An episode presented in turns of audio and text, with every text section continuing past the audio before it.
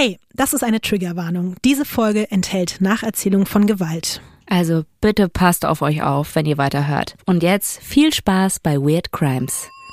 Sag mal, Lotti, Ja, Ines. bist du eigentlich noch Veggie oder bist du so ein Alibi-Veggie?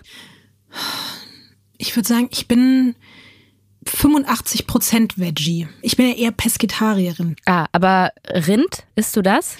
Schon seit Ewigkeiten nicht mehr. Weil mir haben einige Leute was geschickt aufgrund von unserer UFO-Folge. Da ging es ja auch unter anderem um Kühe, ne? Ja. Also die haben mir diesen Beitrag geschickt von Funk. Da stehen Fakten über Kühe. Und ich finde, das sollte auch vielleicht den Leuten, die sich jetzt gerade vielleicht eine, eine Rinderwurst oder so zurechtmachen, auch mal zu denken geben. Oha. Kühe haben nämlich ein richtiges Sozialleben. Sie führen Freundschaften innerhalb der Herde, networken mit Neuen und passen ihre Beziehung immer wieder an. Und Lotti, die haben auch eine Gemeinsamkeit mit dir. Also, Mit mir? du wirst gleich wissen, was ich damit meine, ja? Das wird bestimmt nicht zu meinem Vorteil. Kühe lecken sich gegenseitig ab. Das hat soziale und pflegende Funktion, aber sie lecken sich nie die Füße. Oh Mann, ey.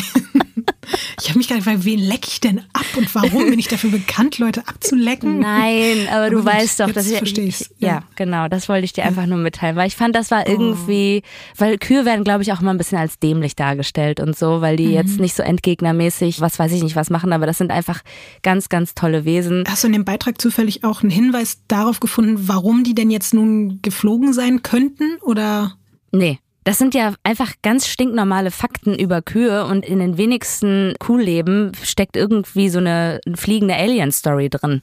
aber kurz noch zum Schluss zum Thema Kühe, Ines, weil ich dachte gerade, vielleicht sprichst du mich jetzt darauf an.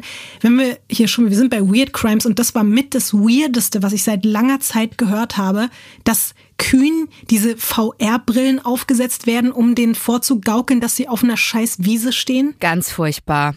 Also wirklich, dass Menschen halt sagen, Aliens sind böse, ist wirklich, Ja. das ist eine Farce. Ich würde es verstehen, wenn die sagen würden, wir eliminieren die ganzen Menschen und die Kühe sind hier eigentlich die Schlauen von diesen ganzen Lebewesen. Und dann übernehmen die Kühe hier einfach das Sagen, fände ich in dem Fall wirklich nach dem, was ich da gelesen habe, absolut gerechtfertigt. Von Studio Womans. Das ist Weird Crimes.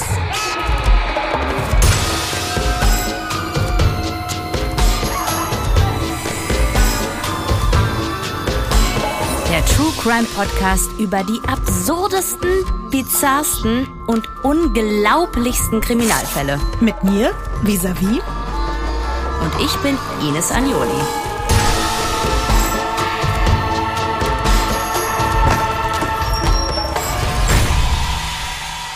Diesmal die perfekte Psychopathin. Ines. Lotti.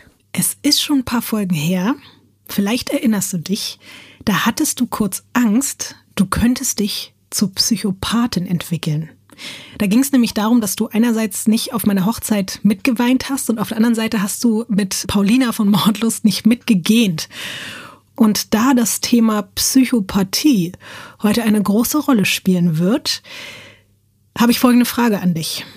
Hättest du Lust, dich zu Beginn einem kleinen Test zu Sofort. unterziehen? Ja. Geil. Dieser Test, den wir jetzt machen, der basiert auf der sogenannten Psychopathy Checklist Revised und wurde in den 80ern vom Psychologen Robert D. Hare entwickelt und wird tatsächlich bis heute in überarbeiteter Form für Kriminalprognostik und zur Diagnose von Persönlichkeitsstörungen angewendet. Also Ines, damit du Bescheid weißt, es sind jetzt hier so 20 kleine Fragen, die man natürlich wahrheitsgemäß beantworten sollte. Ich werde dir aber nicht alle 20 Fragen stellen, weil wir sonst hier noch drei Jahre sitzen. Wir machen quasi so die wichtigsten im Schnelldurchlauf, fassen das zusammen, damit wir trotzdem einen Überblick bekommen, ob man bei dir psychopathische Charaktermerkmale finden kann. Ich möchte trotzdem, dass du wahrheitsgemäß alles beantwortest, okay? Okay, und was ist, wenn nicht? Na, dann werde ich, also dann wird der Test hier Dann bin annulliert ich richtig nicht- böse auf dich. Ja, genau. Ah ja, und das wäre ja ein Zeichen dafür, dass, äh, wenn ich wirklich eine Psychopathin bin, dass mich das richtig treffen würde, Lotti. So, Ines, machst du jetzt mit Ja. oder nicht? Ja. Okay. Frage Nummer eins. Sie schaffen es mit Hilfe von Charme und Sprachgewandtheit, ihre Mitmenschen gezielt zu blenden. Trifft zu, trifft teilweise zu, trifft überhaupt nicht zu. Nee, trifft überhaupt nicht zu, würde ich bei mir sagen. Also ich neige dazu, immer sehr, sehr ehrlich und direkt zu sein und deswegen, ich glaube, Menschen, die mich kennen, würden eher sagen, dass ich zu wenig Charme habe als zu viel. Und ich glaube, ich bin, ich bin gutmütig und ich bin herzlich, aber manchmal fällt mir das schwer, das zu zeigen. Frage Nummer zwei. Sie haben ein sehr hohes Selbstwertgefühl und neigen zur Selbstüberschätzung. Trifft teilweise zu, aber eher in Richtung trifft weniger zu. Ich habe so Peaks, dass ich mir manchmal denke, boah, also ich kann ja so viel besser machen als alle anderen. Aber die meiste Zeit denke ich immer so Imposter-mäßig, weißt du? So, ähm, dass ich denke, oh Gott, ich kann gar nichts. Hochstapler-Syndrom, ja. Nächste Frage. Sie lügen ihre Mitmenschen sehr häufig an. Ja, das finde ich jetzt schwierig. Zählen da jetzt Notlügen zu? Also sowas wie, äh, hier, mein Baby, findest das süß? Mhm. Dann würde ich sagen, trifft teilweise nee, zu. Also das finde ich, weil ich, ich lüge super, super wenig und das nervt mich dann zum Beispiel, dass wenn ich jetzt sage, teilweise, weil das bedeutet, dass ich regelmäßig lügen würde. Ich sag doch jetzt nicht, dein Baby ist, sieht genauso aus wie jedes andere Baby. Es ist nicht süß. Musst du selber einschätzen. Oh, aber eher in Richtung, finde ich, trifft nie zu als in teilweise. Deswegen fühle ich mich davon mehr angezogen. Na gut, nehmen wir trifft überhaupt nicht zu. Nächste Frage. Es gelingt ihnen häufig, ihre Mitmenschen zu manipulieren, damit sie erreichen, was sie wollen. Trifft leider überhaupt nicht zu. Ich wünschte, ich könnte ein bisschen mehr. Da musst du dieses Buch lesen mit dem Marienkäfer, du weißt. Dann hätten wir noch folgende Frage. Sie empfinden keine wirklich tiefen Gefühle. Trifft überhaupt nicht zu. Richtig deep bei mir, diese Feelings. Aber genau davor hattest du ja kurzzeitig mal Angst, ne? dass, deine, dass Ja, dein Gefühlsleben quasi nicht mehr so tief ist. Sehr gut. Haben wir hier auch im Podcast Mhm. teilweise wieder ein bisschen hergestellt. Ne? Dann hätten wir noch folgende Frage. Es fällt Ihnen schwer, Ihr eigenes Verhalten zu kontrollieren. Ja, trifft teilweise zu.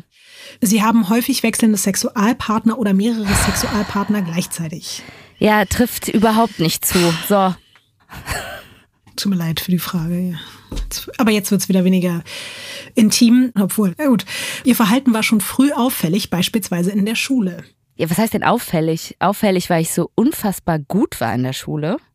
Was leider so war. Ich würde sagen, eher im negativen Sinne, ob du negativ aufgefallen Nee, ich bin nur bist. positiv aufgefallen. Also auch wirklich brillant. In mir steckt kein Narzisst oder ein Psychopath. So, warte, das werden wir ja gleich erst noch sehen. Hier müssen kurz mal die ganzen Punkte noch zusammengezählt werden und ein kleiner Durchschnittswert ermittelt werden. Und dann bekommst du jetzt eine Auswertung, ob du Psychopathinnen-Potenzial hast oder nicht. Bist du bereit, Ines? Ja. Okay. Also, hier steht Folgendes. Sie weisen kein psychopathisches Verhalten auf. Ihre Antworten weisen keine Anzeichen dafür auf, dass Sie eine Psychopathin sein könnten. Wie jeder Mensch haben auch Sie Ihre Schwächen. Es ist jedoch unwahrscheinlich, dass Sie an einer psychopathischen Störung leiden.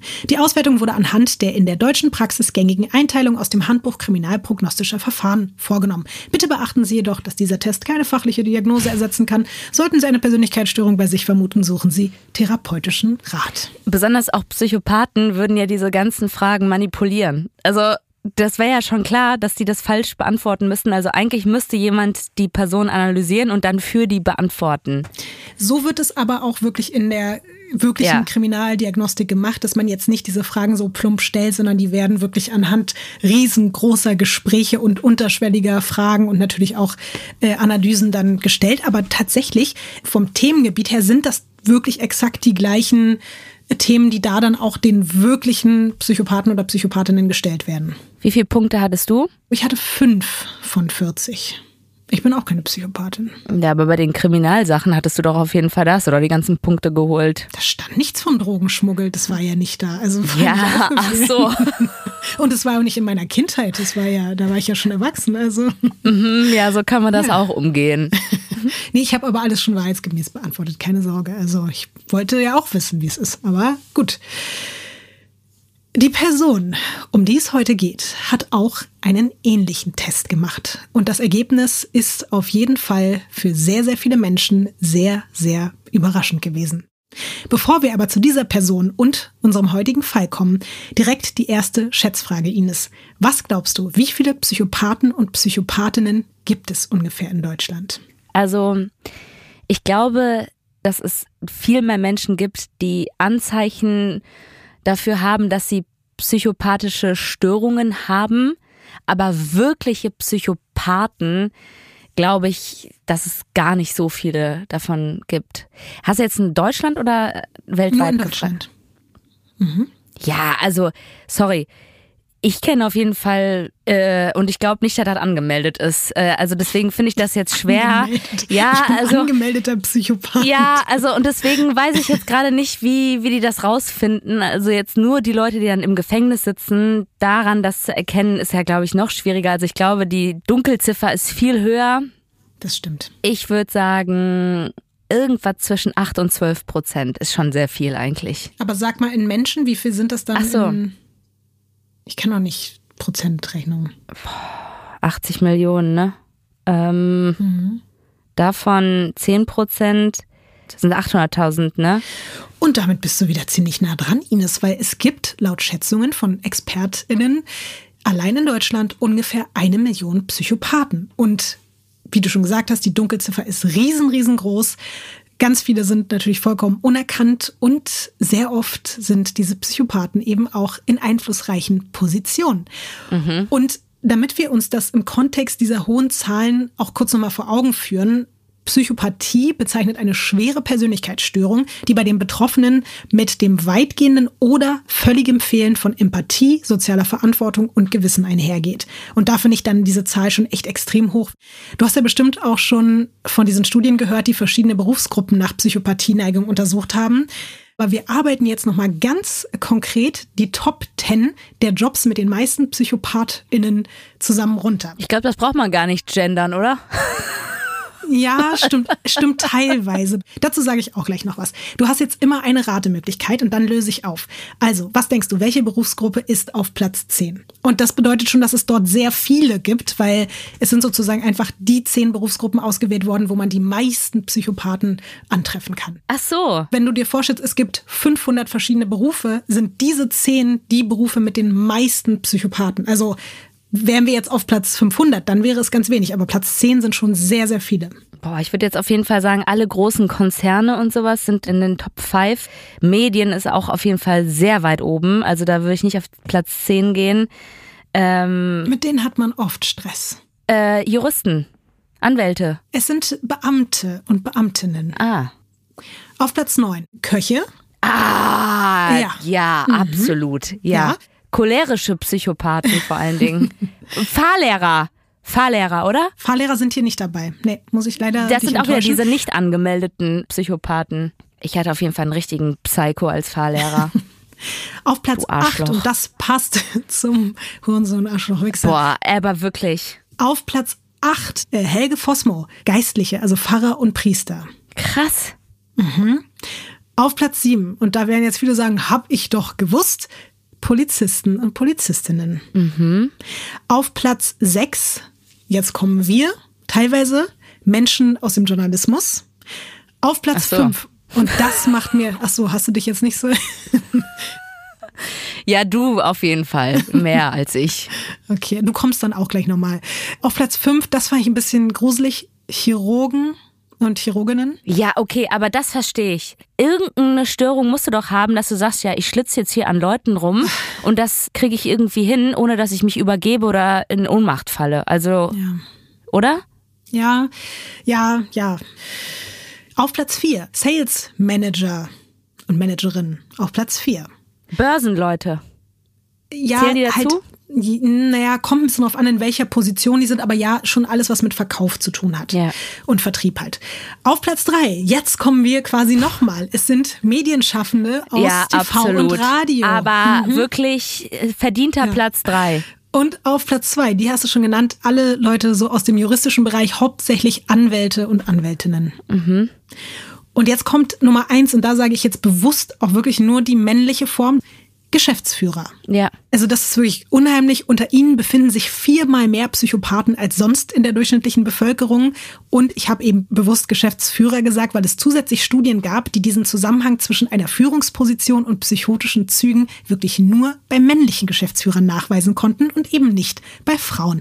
Dazu kommen wir aber gleich auch nochmal.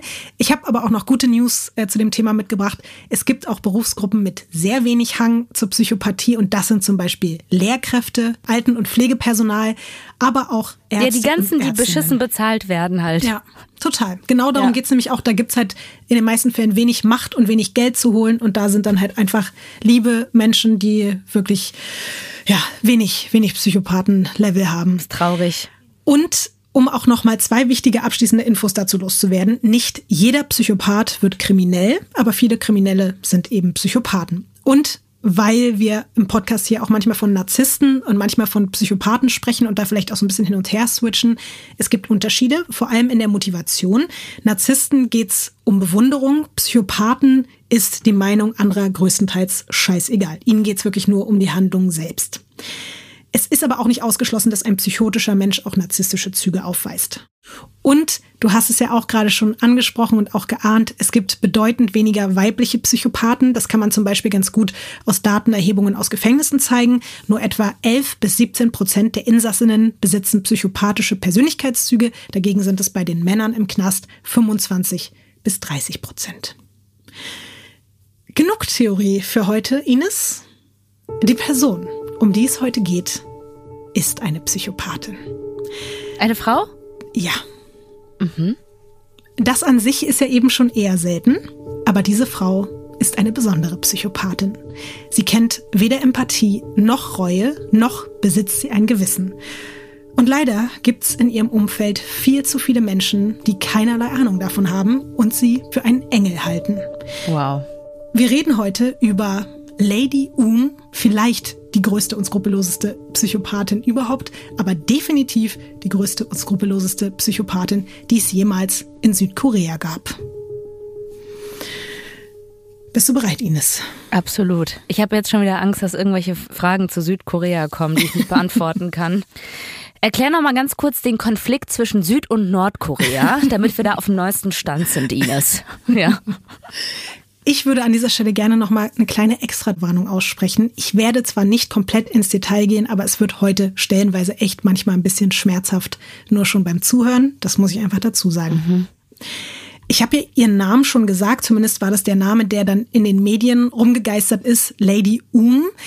Man hat sie in der Presse so genannt, weil Um ihr Nachname ist. Das ist ein sehr bekannter Nachname in Korea. Ich wollte es nur dazu sagen, damit sich niemand wundert, wenn man in manchen Quellen zum Beispiel diesen Namen mit EOM geschrieben findet. So viele Quellen gibt's aber übrigens auch gar nicht zu dem Fall, zumindest außerhalb Südkoreas. Es ist wirklich unglaublich. Ich habe, was internationale Medien betrifft, nur einen einzigen Podcast aus England und ein YouTube-Video aus den USA zu dem Fall gefunden. Sonst wirklich nur koreanische Artikel und Dokus, die ich mir mühsam übersetzen lassen habe. Auch in Deutschland ist die Geschichte von Lady Um noch komplett unbekannt, obwohl sie schon einige Jahre her ist. Ich werde sie jetzt übrigens aber nur Um nennen, weil dieses Lady Um finde ich irgendwie auch ein bisschen albern. Um wird 1976 in Namayanju geboren. Das ist eine 700.000 Einwohnerstadt, die westlich an die Hauptstadt Seoul grenzt. Und von dieser Stadt habe ich dir selbstverständlich ein kleines Foto mitgebracht. Ich bin mir so sicher, dass ich jetzt gleich Bäume sehen werde. Oh, ja, okay. Nicht so viele, wie ich gedacht habe, aber ein paar Bäume sind da. Eine Brücke, die sehr schön ist. Äh, es ist Meer, Fluss, Fluss. Fluss. In der Mitte ist, sind so ein paar Tower, so ein paar Wolkenkratzer und dann ist das aber, es ist sehr wenig und dann ist trotzdem viel Land da. Äh, Im Hintergrund sind bestimmt Berge oder sowas, würde ich jetzt mal vermuten. Druckerqualität ist heute wieder ein bisschen beschissener als äh, die letzten Male. dafür. Ähm, ja, aber es sieht okay aus. Wie, das findest du jetzt nicht wunderschön, oder Nee, was? das finde ich jetzt nicht wunderschön. Das finde ich richtig okay. Ich würde lieber zu dem Kreisverkehr wieder Alter. äh, nach Tingley als äh, dahin. Mit dir, da sind Berge und da ist Wasser und du willst lieber am Kreisverkehr chillen. Ja. Das ist der schönste Kreisverkehr, wirklich immer noch. Nachhaltig. Mich immer noch beeindruckt. Gut. Ich finde Namayanju eigentlich tatsächlich ganz schön und es lässt sich dort scheinbar auch ganz gut leben. Aber trotzdem gucken natürlich viele Menschen, damals wie heute, so ein bisschen sehnsüchtig auf die Weltmetropole direkt nebenan. Nämlich im Vergleich Seoul Zu Recht. hat mittlerweile fast 10 Millionen EinwohnerInnen. Und da auch diese Stadt heute eine große Rolle spielen wird, beziehungsweise sich vieles in diesem Fall in Seoul abspielt, kannst du dir auch davon noch ein kleines Foto angucken. Ich habe dir einen ganz speziellen Part von Seoul übrigens rausgesucht. Das ist ein Bild aus dem Gangnam District. Ach, Vielleicht hast du Ja. jetzt zufällig einen bestimmten Song im Kopf? ne. Ne? Hier von Avicii meinst du den, ne? ja. Ja, genau. Du hast auch mal aufgelegt, ne? Ja. Ich habe diesen Song nie freiwillig aufgelegt, als ich DJ-mäßig unterwegs war. Und ich habe mich immer ein bisschen geschämt, aber die Leute sind richtig abgegangen jedes Mal. Okay, Ja. ich habe halt Deutschrap aufgelegt. Ne? Bei mir war es ein bisschen anders. Hätte ich das Ja, gespielt, dann ja. hätten die mich mit Flaschen beworfen. Ist halt so. so kredibil, wie du jetzt so tust. Ich war auch auf Partys, wo du, wo du andere Sachen gespielt hast als jetzt den Okay, coolen da war ich dann aber Deutschrap. besoffen oder so. Oder das waren dann Privatpartys, aber in Clubs. Na gut, ist ein anderes Thema. Auf jeden Fall kennen diesen Song, den wir hier gerade angesprochen haben, beziehungsweise das Video dazu alleine bei YouTube einfach über vier Milliarden Menschen aber kaum einer hat eben einen Plan, worum es eigentlich geht und was Gangnam Style sein soll. Und deswegen hören wir dann nochmal ganz kurz rein, Ines. Opern Gangnam Style. Nee, ne? Ja. Gangnam Style. Op, op, op, op, op, Gangnam Style. Wenn wir eine Playlist zu diesem, was wir eigentlich machen müssten, eine Weird Crimes Musikplaylist, das wäre die schlimmste und peinlichste Playlist, würde finde anfangen mit, mit äh, Sandstorm. Oh Gott, stimmt. Und auch die Ja, ganzen One-Coin-Songs ja, und so. Und dann diese selbstgemachten. Ja, okay. Eieiei. Das läuft stark darauf hinaus. Es ist auf jeden Fall keine Party-Playlist oder so eine richtig- so Rausschmeißer-Musik. Du hast dich wirklich sichtbar gerade geschämt, während dieser Song lief. Aber es ging ja eigentlich auch nur noch mal darum, dass dieser Song sich so ein bisschen eigentlich sogar lustig macht über diesen Bezirk Gangnam, weil der ist nämlich wegen seiner exorbitanten Immobilienpreise und wohlhabenden Einwohner so ein bisschen als Südkoreas Beverly Hills verschrien. Wohnungen kosten dort einfach mindestens dreimal so viel wie im Rest von Südkorea und deswegen ist das halt für viele KoreanerInnen aus der Mittel- und Unterschicht ein niemals zu erreichender Traum, dort irgendwann mal zu leben. Aber eigentlich dann ja doch ein Traum, oder? Ja, absolut. Also für ganz viele Leute ist es ein Traum, aber viele machen sich dann eben wahrscheinlich auch im Zuge dessen so ein bisschen drüber lustig, weil sie das halt nicht erreichen können. Ja. Und so geht's eben auch Um und ihrer Familie. Sie wächst ganz durchschnittlich auf, gute Mittelschicht, keine großen finanziellen Probleme, aber eben auch kein Luxus. Man ist zwar zufrieden mit dem, was man so hat, aber man hätte gerne mehr. Und während man ja sonst oft von Psychopathen hört, bei denen es eben schon in der Kindheit Auffälligkeiten gab, gibt's bei Um nichts. Also wirklich nichts.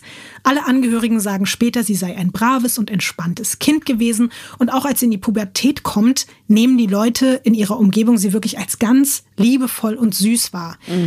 Dann war Auch eine Schaukel im Spiel, oder? Nicht mal eine Schaukel, Ines. Es gab nicht mal eine Schaukel. Auch als sie älter wird, bleibt es so. Es ist wirklich auffällig, wie viele Leute vor allem immer so von ihrem Gesicht reden und davon sagen, wie freundlich und vertrauenswürdig sie ausgesehen hat. Erst als Um auf die Hochschule kommt, zeigen sich so die ja, ersten kleinen oder vielleicht auch größeren Psychopathen Red Flags. Sie mischt einer ihrer Kommilitoninnen Schlaftabletten ins Getränk und als die dann außer Gefecht gesetzt ist, klaut sie ihre Kreditkarte und geht damit shoppen. In Gangnam. Ja. Findest du jetzt nicht so schlimm? Ich, ja, also ist scheiße Hab ich auch natürlich. schon ein paar ja, Mal gemacht, also ja, jetzt- also das ist ja jetzt, also, ja. Also ich finde den Fakt, eine Kreditkarte zu klauen, scheiße, aber es ist nicht so schlimm, aber dass sie ihr Schlaftabletten gegeben Ja. hat, das finde ich viel, viel schlimmer. Ich finde, das ist diese Skrupellosigkeit. Eine Kreditkarte klauen, scheiß drauf, so. Aber jemandem bewusst etwas zuzuführen in den Körper, was vielleicht auch schiefgehen könnte, das in Natürlich, Kauf zu ja. nehmen, puh. Die Aktion an sich war aber definitiv auch nicht so schlau, weil man ja so eine Kreditkarteneinsätze einfach nachvollziehen kann und am Ende kommt raus, dass sie es war, das Opfer erstattet Anzeige, um wird aber nur suspendiert. Sie beginnt also danach an einer anderen Hochschule zu studieren und wenige Monate später wird auch an dieser Uni ein Student mit Schlaftabletten bewusstlos gemacht und seine Kreditkarte geklaut. Auch dieses Mal fliegt Um auf und von der Uni.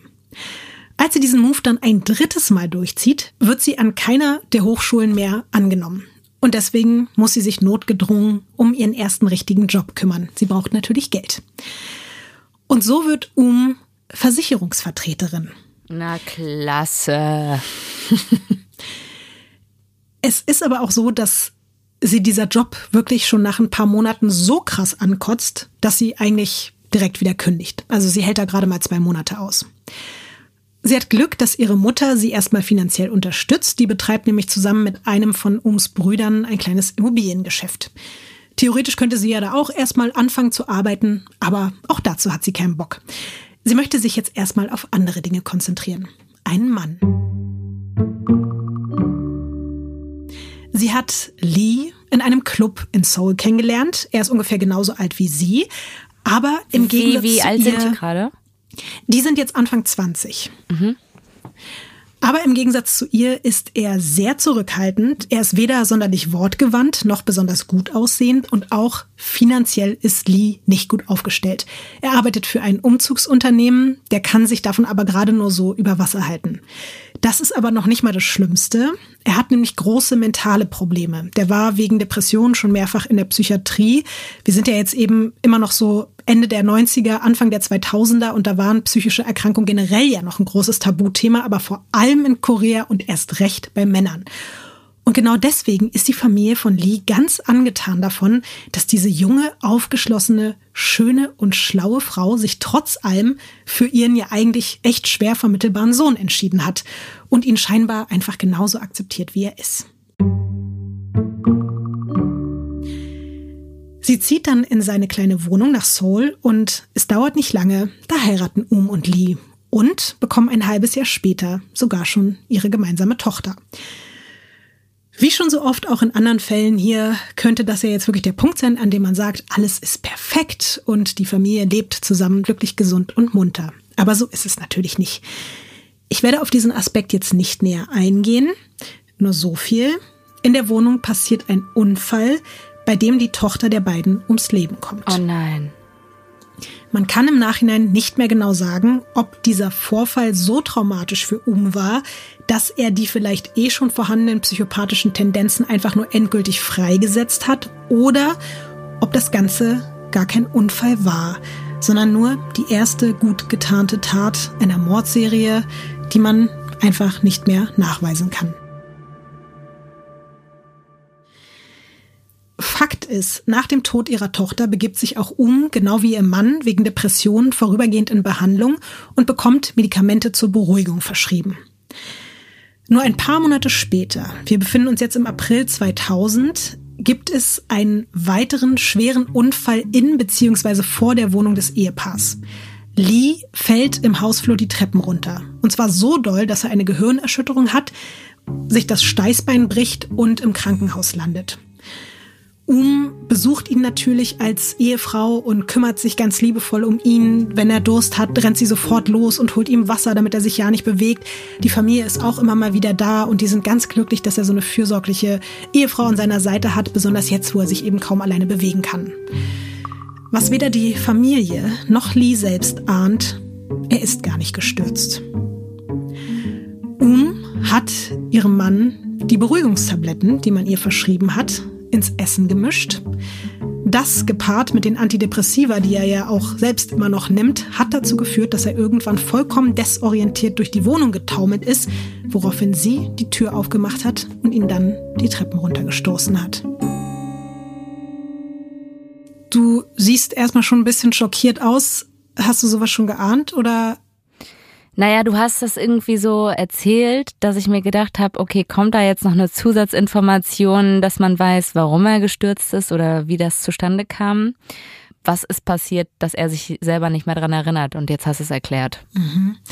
Das hat natürlich dann eben auch mit der Gehirnerschütterung zu tun, aber auch durch diesen Medikamentencocktail. Er hat keinerlei Erinnerung mehr und weil sie ihm dann einredet, er wäre wie im Wahn aus der Wohnung gestürmt und wäre dann gefallen, ist ihm das auch so peinlich, dass er gar nicht weiter das hinterfragen möchte und auch mit niemandem darüber reden will. Das ist eher so, oh Gott, Hilfe, was ist mit mir los? Ich halte mir meine Schnauze, damit hier keiner denkt, ich wäre jetzt vollkommen am Durchdrehen. Okay, aber gab es irgendwelche Probleme vorher zwischen den beiden? Natürlich ist die Tochter gerade gestorben, aber an sich, nein.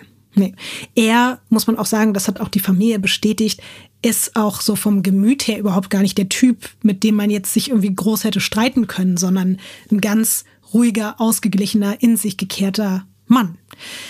Ja, als der dann wieder nach Hause kommt, steht fest, dass er auf jeden Fall erstmal arbeitsunfähig ist. Aber zum Glück hat Um ihren Mann natürlich schon lange vorher dazu überredet, eine Versicherung abzuschließen. Und die greift eben auch im Falle eines solchen Unfalls um die umgerechnet knapp 5000 Euro sind es, kümmert sich um dann natürlich auch höchstpersönlich, als die Versicherung bezahlt, während ihr Mann zu Hause im Bett liegt, geht sie in den für sie ja eigentlich unbezahlbaren High-Fashion-Läden in Gangnam shoppen. Das Geld ist aber natürlich schnell ausgegeben und Wie, von den 5000 Euro? Ja. Von ihm? Ja. Eigentlich für seine Krankheit oder Arbeitsunfähigkeit geht die jetzt shoppen. Ja. Weiß man, was die kauft? Tatsächlich viele Klamotten einfach und viele so ja, Accessoires und Luxusgegenstände, die sie sich eben nicht leisten könnte, wie Taschen und Schuhe und so. Aber sie gibt dann auch alleine viel Geld aus, um irgendwie teuer essen zu gehen und sich selbst vorzugaukeln, sie wäre halt Teil Aha. dieser Gesellschaft, Okay. von der sie nicht Teil ist. Also es ist so ein Mix aus Shoppingsucht, aber auch irgendwie dazu zu gehören, zu irgendwie Ja. diesem fancy Lifestyle von den Leuten, Voll. die da leben. Aber wie gesagt, das Geld ist ja dann auch total schnell weg. Also ja, so- 5000 Euro? Ja, voll. Also Aber da lachen sich doch die Leute da kaputt, oder? Aber da bestelle ich einmal Sushi für, dann ist halt weg. ja. Und genau das ist auch das Problem. Das Geld ist weg und Um hat halt jetzt noch mehr Bock auf diesen Lifestyle. Die will den noch in viel größerem Maße leben.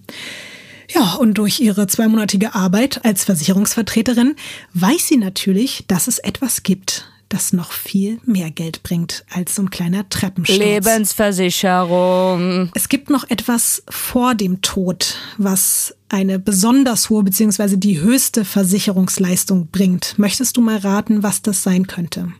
Ähm, ja, Arbeitsunfallversicherung hatten wir jetzt schon, deswegen das nicht. Es geht da sozusagen direkt um auch ein bestimmtes äh, Körperteil. Also wenn es beim Mann ist, dann natürlich der Penis. Ähm, nee, dann irgendwie, wenn die Beine weg sind. Ha Hände. Nee, ich sag's dir, es sind die Augen. Mhm. Ja, Für eine Tasche oder was? Macht die denn jetzt blind? Ich habe dazu noch kurz was recherchiert, weil ich das selber vorher auch gar nicht wusste. Es ist nämlich nicht nur in Südkorea so. Ich habe mir zum Vergleich mal so private Unfallversicherungen in Deutschland angeguckt. Und da gibt's die sogenannte Gliedertaxe. Das ist wirklich eine Klausel, die bestimmt, wie hoch der Grad der Invalidität nach einem Unfall ist. Und das wird wirklich daran bemessen, wie viele und welche Gliedmaßen oder Organe zu wie viel Prozent weg oder beschädigt sind. Also, du hast ja gerade schon ein paar Sachen angesprochen. Wenn man zum Beispiel einen ganzen Arm verliert, ist man bei 70 Prozent Invaliditätsrate. Verliert man ihn bis unterhalb des Ellbogens, dann sind es 60 Prozent. Ein Daumen sind zum Beispiel 20 Prozent. Ein Fuß, für dich ein wichtiges Thema, 40 Prozent. Ja. Der große C. So, lohnt sich nicht so. Der große C sind 5 Prozent. Und das Einzige, was eben wirklich 100 Prozent sind, vor dem Tod quasi, weil der spielt jetzt bei der Invalidität ja keine Rolle, das ist der Verlust beider Augen, beziehungsweise des kompletten Augenlichts. Und wie gesagt, Um hat das natürlich auch auf dem Schirm. Und deswegen wird's jetzt ganz schlimm. Ich werde es aber, wie gesagt, auch trotzdem wie immer nicht hier komplett detailliert erzählen, aber ein bisschen muss man es einfach erzählen, damit man sich ein, ja, ein Bild davon machen kann. Sie mischt ihrem Mann dieses Mal eine noch höhere Dosis Tabletten unter und als er kaum noch laufen kann, bringt sie ihn ins Bett und wartet, bis er komplett bewusstlos ist. Dann holt sie eine Sicherheitsnadel aus der Küche. Die blöde. Ich will es jetzt gar nicht aussprechen. Ich dachte, sie macht's mit irgendwas anderem. Ja, nein, es tut mir leid. Sie zieht sein Augenlid nach oben und sticht ihm hinein. Erst in das eine und dann das andere Auge. Das ist so krass, mir tränen die Augen, während ich das erzähle, wirklich. Diese Fotze. Wirklich. Wichser, Arschloch, Hurensohn passt ja jetzt nicht so richtig. Deswegen, ähm, Nee, wir müssen was Neues. also mit einer Sicherheitsnadel sticht die dem in die Augen rein. Ja. In beide. Während er hilflos ist ja auch. Also Ja. das muss man ja, das ist ja nicht Verteidigung oder der hat ja auch nichts Böses gemacht. Das ist ihr Ehemann. Ja. Das ist der Vater ihrer Tochter. Die macht es, um dann da shoppen zu gehen, um noch mehr Geld zu bekommen. Boah, ist das eine, eine ekelhafte Person Elendige, ekelhafte. mit der Sicherheitsnadel. Da ist aber auch wirklich der Begriff Sicherheit komplett falsch, oder? Ich habe gerade deine Füße beobachtet, deine Zehen haben sich gekrümmt. Ines. Ich spüre es wirklich von Head to Toe.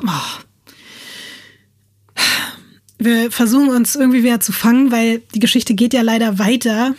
Als Lee aufwacht, kann er sich an nichts erinnern und er kann eben auch nichts mehr sehen. Um spielt natürlich wieder die besorgte Ehefrau, ruft sofort einen Krankenwagen und in der Klinik stellt man dann fest, dass die Hornhaut beider Augen so schwer verletzt ist, dass Lee nie wieder sehen können wird.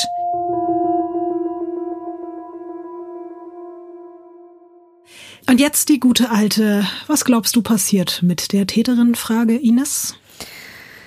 Wenn du das so betonst, nichts. Nichts.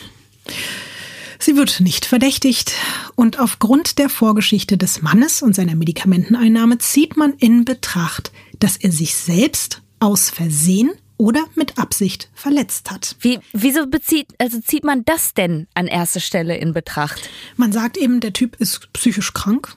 Der war Ah schon ja, mehrfach in der Psychiatrie. Das ist jetzt nicht ausgeschlossen, dass der irgendwelche unnormalen Dinge quasi mit sich anstellt, egal ob Ach so, der war schon in der Psychiatrie? Äh, ja, wegen Depressionen halt.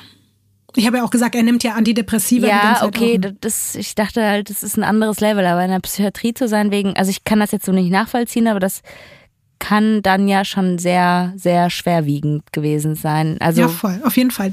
Es gab wahrscheinlich irgendwie eine Neigung auch zur Selbstverletzung und das war ja genau der Punkt, weswegen alle so gedachten, krass, warum sucht Um sich ausgerechnet ihn aus und im Nachhinein könnte man sagen, vielleicht hat sie sich ihn auch bewusst genau deswegen ja, ausgesucht. okay. Gut, dann verstehe ich aber, warum man das gedacht hat. Es ist halt so schrecklich, weil er selbst kann es sich ja auch überhaupt nicht erklären. Aber das Schlimme ist, er scheint es sich selbst mehr zuzutrauen, als überhaupt darüber nachzudenken, dass das vielleicht seine Frau gewesen sein könnte. Also dieser Gedanke spielt in seinem Kopf gar keine Rolle, aber er weiß halt auch einfach nichts mehr. Seine Familie ist nach diesem schrecklichen Vorfall mal wieder ganz beeindruckt von Um, weil sie eben wirklich Tag und Nacht an seinem Krankenbett sitzt und allen verspricht, sich um ihn zu kümmern. Niemand soll sich Sorgen machen. Sie wird ab jetzt auch das Geld nach Hause bringen und alles wird gut. Geld ist genau das Thema. Ums Plan hat funktioniert. Sie bekommt eine Versicherungssumme in Höhe von knapp 100.000 Euro ausgezahlt. Davon weiß aber übrigens weder seine noch ihre Familie. Und weil das alles so super funktioniert hat, macht sie jetzt wirklich genauso weiter. Nur wenige Monate nach seiner Erblindung überredet sie ihren Mann, damit er sich wieder ein bisschen selbstständiger fühlen kann, dass er doch auch mal wieder kochen könnte für die beiden. Und auch dieses Mal verabreicht sie ihm ohne sein Wissen Schlaftabletten. Und als er dann am Herd steht und sich langsam alles um ihn herum anfängt zu drehen, übergießt sie ihren Mann mit heißem Öl. Möchtest du raten, warum, Ines? Weil das äh, wahrscheinlich wieder richtig viel Geld gibt, oder? Im Fall von Lees abgeschlossener Versicherung gibt's die dritthöchste Versicherungssumme, also nach Tod und Erblindung, die dazu übrigens noch eine Sofortleistung ist, also wirklich direkt ausgezahlt wird für Verbrennungen. Verbrennungen zweiten oder dritten Grades von mehr als 30 Prozent der Körperoberfläche.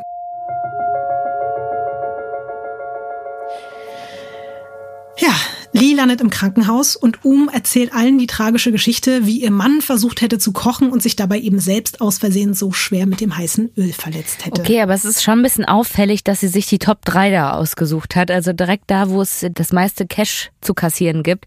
Also es hätte doch mehr Sinn ergeben, wenn die gesagt hätte, okay, dann gehe ich nochmal irgendwie vorher nochmal ein bisschen da unten was abgrasen und dann gehe ich nochmal nach oben, aber so. Na, die Top 1 ist ja der Tod, das ist ja noch nicht passiert. Es ist jetzt halt quasi Nummer 2 und Nummer 3. Wie viel gab es jetzt für die Verbrennung? Ähm, für die Verbrennung hat sie circa 70.000 Euro aufs Konto überwiesen bekommen. Also hat sie jetzt 175.000 Euro schon mit ihm verdient. Ja. Und es hat auch niemand hinterfragt. Niemand hat irgendwas davon mitbekommen. Die Versicherung hat das auch nicht weiter hinterfragt. Also das hat alles bislang super funktioniert. Aber so wie du sie jetzt vielleicht schon kennengelernt hast und es schon ahnen kannst, reicht ihr auch das nicht.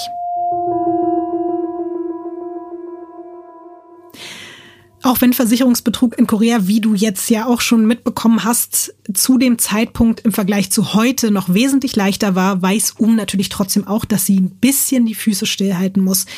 Das tut sie dann auch für einige Monate und spielt nach außen weiter die fürsorgliche Ehefrau bis zum Februar 2002, als Um den nächsten Anschlag auf ihren Mann startet. Dieses Mal will sie die komplette Summe. Ihr Mann muss sterben. Hat er denn alle Versicherungen, die es gibt, weil sie da halt in der Versicherungsbranche gearbeitet hat? Sie hat das alles für ihn abgeschlossen. Bisschen auch auffällig. Das ist ja das Krasse. Also heute würde das auch so nicht mehr funktionieren. Ja. Damals war es möglich und das hatte auch damit zu tun, dass man nicht in das komplette Register reingucken konnte von allen Versicherungen, die du hattest. Damals war das wirklich noch ein Paradies für Versicherungsbetrüger und Betrügerinnen. Heute wäre das so auf jeden Fall nicht mehr machbar. Okay, aber weiß man auch so ein bisschen, ob die das Geld ausgegeben hat? Weil wäre auch ein bisschen auffällig, wenn die dann irgendwie jedes Mal ins Krankenhaus reinkommt und am Anfang ist die halt so normal angezogen und irgendwann sieht die einfach nur noch so High Fashion aus mit diesen fetten Sonnenbrillen, mit diesen langen Groben und dann so ein riesiger Hut dazu. Ich bin ganz entsetzt. Du als Sonnenbrillen-Susi, welche Sonnenbrille würde sie aufsetzen? Safe Gucci, oder? Ich habe auch diese Assoziation gehabt. Ja. Sie geht auf jeden Fall zu diesem Zeitpunkt auch schon viel shoppen. Sie macht das jetzt wahrscheinlich nicht so auffällig, dass jeder bemerkt, dass sie jetzt schon, jetzt schon reich ist. Später ist es vielleicht noch ein bisschen was anderes. Wir sind, wie gesagt, im Februar 2002. Sie mischt ihrem Mann wieder Schlafmittel ins Essen und als der am Küchentisch ohnmächtig wird, schnappt sie sich ein Messer und sticht ihn in den Bauch. Aber Lee überlebt. Im Krankenhaus stuft man seine Verletzung trotz der klaren Erkenntnis, dass da ein Messer im Spiel gewesen sein muss, wieder als Unfall ein. Als Unfall oder dass er das selber. Wieder ein Unfall, wieder mit dem Hintergedanken, ja, könnte ja sein, der Mann ist ja psychisch krank, vielleicht hat er sich wieder selbst verletzt. Und er ist ja jetzt auch noch blind, vielleicht ist er aus Versehen ins Messer gelaufen. Also man hat überhaupt nicht eine Sekunde in Betracht gezogen, dass das seine Frau gewesen sein könnte. Was natürlich aber auch daran lag, dass er das niemals auf den Tisch gebracht hat, aber das kann man ihm ja auch nicht verdenken. Der hat seine Ja. Frau geliebt und hat ihr auch vertraut. Und das ist ja auch das Grauenhafte daran. Ja, der Mann kommt ein paar Wochen später wieder nach Hause und das wird ihm dann endgültig zum Verhängnis. Ich musste so ein bisschen an Michael Malloy denken, weil ich auch dachte, er hat echt lange gekämpft und hat es echt lange ausgehalten, aber irgendwann hatte er eben keine Chance mehr. Im März 2002 wiederholt Um eigentlich exakt die gleiche Vorgehensweise wie im Februar. Dieses Mal sticht sie aber noch ein bisschen gewissenhafter zu. Lee stirbt im Krankenhaus und seine Ehefrau ist kurz danach um 280 Millionen Won, das sind umgerechnet 205.000 Euro, reicher. Okay, krass. Also muss ja auch eine Schauspielerin dann da irgendwie sein, oder? Total. Alle Leute haben später über sie gesagt, was für eine grandiose Schauspielerin sie gewesen sein muss oder auch ist, weil also das jedes Mal wieder abzuziehen und dann auch im Krankenhaus vor den Ärzten und Ärztinnen, vor den, vor den Familienmitgliedern, das ist schon, also eine habe ich gesehen in einem Interview hat gesagt, das war Oscar-reif, ihr, ihr Schauspielerlevel. Okay, ich habe eine leichte Vermutung, dass sie jetzt noch ein paar Mal heiraten wird. Bevor es soweit kommt, gibt's natürlich erstmal die Beerdigung. Auch diesmal eben von diesem Geld, von dem ich dir gerade erzählt habe, weiß die Familie nichts und alle denken weiterhin, sie wäre die tollste Schwiegertochter der Welt, weil sie den Angehörigen auf der Beerdigung weinend im Arm liegt und die ganze Zeit erzählt, wie schwer die letzten Jahre waren durch seine Unfälle und Verletzungen, aber dass sie nie von seiner Seite gewichen ist und alle denken nur so, wow, sie ist eine Heilige und wie schön, dass er wenigstens sie noch in dieser schweren Zeit an seiner Seite hatte. Und sie versichert, dass sie für immer ein Teil seiner Familie sein möchte und sich auch um seine Eltern kümmern wird, so wie er es getan hat. Und ein paar Tage später bricht sie den Kontakt ab. Ja, war so klar. Für immer. Also das, das wusste ich. Das hätte ich jetzt selber gespoilert. Sie ghostet einfach die komplette Familie und ist nie wieder gesehen worden von Diese denen. fucking Psychos, das ist so typisch. Mit dem Geld bezieht sie eine größere Wohnung in Seoul. Sie kleidet sich natürlich neu ein und sie fängt an, in die fancy Restaurants und Clubs der Stadt zu gehen, weil jetzt ist es ja auch gerade quasi legitim. Keiner hat sie mehr unter Beobachtung und sie kann das so richtig schön zelebrieren. Und keine zwei Monate nach dem Tod ihres Ehemanns lernt sie beim Feiern einen neuen Mann kennen. Er ist genau wie sie zu diesem Zeitpunkt 26 und heißt Hong. Sie erzählt ihm natürlich weder was über ihren toten Mann noch über die Tochter. Stattdessen behauptet sie, sie würde aus einer reichen Familie stammen und als Kinderkrankenschwester arbeiten. Und für Hong ist es so, okay, krass. Gutes Elternhaus, sozialer Beruf, dazu ist sie noch attraktiv. Sie ist so die Traumfrau schlechthin, auf die er sein Leben lang gewartet hat. Du lässt dich halt ablenken von den Blumen, die auf den Bildern drauf sind, die nicht echt sind. Es ist alles fake. Dieses Bild, was man von außen denkt und dahinter ist einfach vergammelter Schrott, stinkende Scheiße, Das Seuche. könnte neues Huren, so ein Arschlochwichser für Psychopathen sein, weißt du? Ja. Schimmernde Stink Stinkseuche, Menschen. Haben die jetzt schon geheiratet? Noch nicht. Sie haben sich gerade erst kennengelernt. Nur wenige Monate nachdem die beiden zusammenziehen, landet Hong mit einer schweren Gehirnerschütterung und mehreren Knochenbrüchen im Krankenhaus. Also die fängt wirklich, die, die, die nimmt immer wieder das Gleiche und fängt an mit, ich schubs den jetzt die Treppen runter. Und genauso wie beim letzten Mal weiß auch er nicht, dass seine Traumfrau ihn beim gemeinsamen Abendessen heimlich mit Betäubungsmitteln gefüttert hat und ihn dann die Treppen runtergeschubst hat. Selbstverständlich kümmert sie sich auch dieses Mal aufopfernd um den neuen Mann und sie hat auch noch eine kleine Überraschung parat. Während seines vierwöchigen Klinikaufenthalts geht sie alleine zum zuständigen Gemeindebüro und beantragt trotz seiner Abwesenheit, dass man die beiden offiziell als Ehepaar eintragen lässt. Es ist unglaublich, aber sie schafft es wirklich durch ihre Ah. Lügen selbst so eine bürokratische Behörde zu manipulieren. Ja, das Krasse ist dann, nachdem sie diesen bürokratischen Akt da vollzogen hat, teilt sie Hong mit, dass die beiden jetzt verheiratet sind. Und der ist zwar überrumpelt, aber auch auf eine Art gerührt, weil der das irgendwie auch so ein bisschen als Liebesbeweis ansieht und sich denkt so, ach Mensch, das hat sie wahrscheinlich jetzt auch nur gemacht, um mich jetzt hier nach meinem Unfall, Unfall Okay. aufzumuntern. Da hast du irgendwie bist du in der Kennenlernphase, fällst eine Treppe runter, wachst auf, ja, wir sind erst verheiratet. Immer. Ja, dass seine frisch angetraute auch direkt noch eine kleine Versicherung auf ihn abgeschlossen hat, das weiß er nämlich auch nicht und das teilt sie ihm auch nicht mit. Um ist natürlich schlau genug und wählt einen anderen Versicherungsanbieter. Und zu diesem Zeitpunkt, das ist auch nochmal anders als heute, gibt es eben auch keine Art von allgemeinem Register, auf das irgendwie Versicherungsagenturen zugreifen können. Es hat also niemand eine Ahnung von der äußerst auffälligen Versicherungshistorie dieser Frau. Ihr neuer Ehemann kommt dann irgendwann halbwegs fit zurück aus dem Krankenhaus und dann gibt's die nächste riesige Überraschung für ihn. Um ist schwanger. Er kann sein Glück kaum fassen, alles könnte perfekt sein, ist es aber natürlich auch dieses Mal wieder nicht.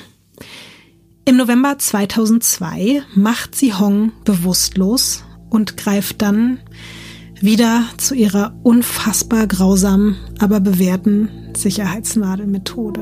Oh Gott, also wirklich, also die macht immer das Gleiche. Ja, Ist ja nicht mal kreativ. es hat halt funktioniert. Während sie schwanger auch noch ist. Also wo man manchmal auch so denkt, so Muttergefühle oder irgendwie sowas, oder diese Hormone, diese Schwangerschaftshormone oder so.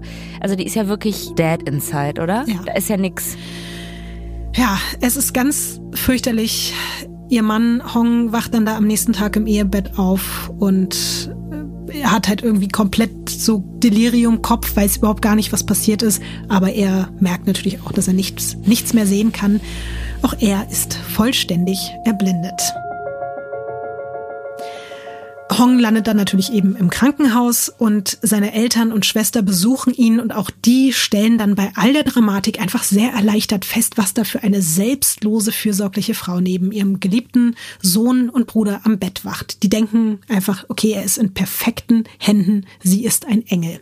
Regt mich richtig auf. Hat die eigentlich irgendwelche Freunde? Nee, ne? Wahrscheinlich nicht eher halt kurze und intensive Beziehungen, aber die brechen natürlich auch alle ganz, ganz schnell wieder auseinander und ja. Auch eben mit ihrer Familie und den neuen Familien dieser äh, kurzfristigen Ehemänner ist es halt auch so, die denken alle, sie hätten eine total enge Bindung zu ihr, aber eigentlich ist sie gar nicht richtig greifbar. Eigentlich gibt's gar kein Verhältnis. Ja, ab da ist es dann auch so, dass er wirklich alle paar Tage oder Wochen ständig wieder im Krankenhaus landet mit allen möglichen Verbrennungen und Verletzungen und seine Familie hat weiterhin einfach Mitleid mit der armen schwangeren Frau, die zwar anscheinend alles Menschenmögliche versucht, um ihren erblindeten Mann davor zu bewahren, aber sie schafft es halt nicht, ihm so zu helfen, dass er sich nicht permanent aus Versehen selbst verletzt. In diesem Fall. Also ich meine, beim letzten Ehemann war es ja so, mhm. dass er auch schon mal in der Psychiatrie war, aber jetzt frage ich mich, ist es bei ihm ähnlich? Das ist ja das fürchterliche, Ines. Man mag es gar nicht glauben, aber diese Frau war so eine Königin der Manipulation, dass sie es wirklich geschafft hat, es so hinzustellen, als wenn ihr armer, frisch erblindeter Mann sich permanent aus Versehen selbst verletzt. Und auch ihm hat sie ihr übrigens Antidepressiva dann immer wieder gegeben, von wegen, oh, damit deine Psyche und so jetzt nicht so leidet unter der Situation. Und dann war er auf irgendwelchen Tabletten und dann hat sie ihn verletzt und hat ihm eingeredet, er hätte sich selbst, wäre irgendwie gestolpert wieder, wäre in die Flamme gelaufen und so. Und das hat einfach funktioniert. Ich finde es ehrlich gesagt ziemlich krass, weil sich mit einer Sicherheitsnadel ins Auge reinzustechen und ich würde jetzt mal behaupten, dass man das auch ärztlich irgendwie nachvollziehen kann. Das sieht man ja wahrscheinlich, wie das zerstört wurde. Also das finde ich ist schon sehr außergewöhnlich, also dass da nicht ein Psychologe kommt und versucht irgendwas zu diagnostizieren. Mhm. Das ist ja schon auch fahrlässig vom Krankenhaus, oder nicht? Total. Also man kann es einfach gar nicht fassen, dass das auch über mehrere verschiedene Krankenhäuser bei verschiedenen Ärzten und Ärztinnen, dass das dann immer wieder auch alles ja. funktioniert hat. Das ist unfassbar. Aber das zeigt eben den Grad ihres Wahnsinns und ihrer Psychopathie und dass sie das einfach geschafft hat, den Menschen ihre Wahrheit so lange einzuprügeln, bis das alle geglaubt haben. Also das haben die Familien dann später auch erzählt immer wenn ein Arzt oder eine Ärztin da war, sie war immer da und hat die ganze Zeit geantwortet, geredet, hat immer für ihren mhm. Mann auch gesprochen. Sie hatte für alles Erklärungen und war aber gleichzeitig dabei so liebevoll und anscheinend empathisch, dass keiner sie verdächtigt hat. Boah, was für eine kranke Bitch. Ja. Ich glaube, diese Folge muss ganz viel gepiept werden. Also wenn wir in Amerika wären, müssten wir sehr viel gepiept werden. Stimmt. Ich glaube, in Deutschland geht's. Ja, nach all den neuen Verletzungen, die da passieren, weiß natürlich eben auch Hongs Familie nicht, dass ihre neue Schwiegertochter gerade wieder riesige Versicherungssummen überwiesen bekommen hat. Und Um hat wie immer nicht genug. Am 12. Februar 2002 sitzt sie wie so oft die letzten Monate am Krankenbett ihres verletzten Mannes. Und auch seine Schwester kommt zu Besuch. Hong scheint es wirklich gut zu gehen. Der wirkt stabil und fit und es geht eigentlich auch im Gespräch die ganze Zeit darum, dass er in ein paar Tagen nach Hause kann. Die Schwägerin fragt dann um noch, ob die beiden nicht zusammen nach Hause gehen wollen, aber die lehnt ab, weil sie gerne noch ein bisschen Zeit alleine mit ihrem Ehemann verbringen möchte. Zwei Stunden später bekommt Hongs Schwester einen Anruf, dass ihr Bruder tot ist. Offiziell gestorben an den Komplikationen seiner Verletzungen. Zweiter toter Ehemann. Okay, und das kann man aber wieder nicht nachvollziehen, oder was? Genau, kann man nicht ganz genau sagen, was seine Todesursache war, sondern es wurde dann im Krankenhaus halt eher so abgetan, er ist jetzt an den Folgen all dieser Verletzungen, Verbrennungen und so weiter, Brüchen, Stürzen gestorben. Sie hat natürlich dann auch der Familie wieder ganz, ganz große Trauer vorgespielt. Alle sind auch da wieder ganz beeindruckt von der Stärke seiner hinterbliebenen Frau. Die Eltern haben ihr sogar angeboten, sie zu unterstützen, sollte sie das Kind, weil sie ist ja immer noch schwanger, ja. unter diesen Umständen abtreiben wollen. Und das ist natürlich sowohl kulturell als auch religiös eine Riesengeste von diesen Eltern gewesen, dass die sich dachten, oh Gott, die Frau kommt damit jetzt nicht klar, weil jetzt ist der Vater weg und so. In welchem Monat? Äh, Sie war ganz am Anfang noch, also zu dem Zeitpunkt, glaube ich, dritter, dritter Monat oder so. Okay, das ging ja dann alles ultimativ schnell. Ja. Es ging ganz schnell. Ja, bei dem anderen Mann hat es ja wenigstens, also was ist wenigstens, es hat über ein, zwei Jahre gedauert und Ja. dieses Mal waren es nur ein paar Monate alles.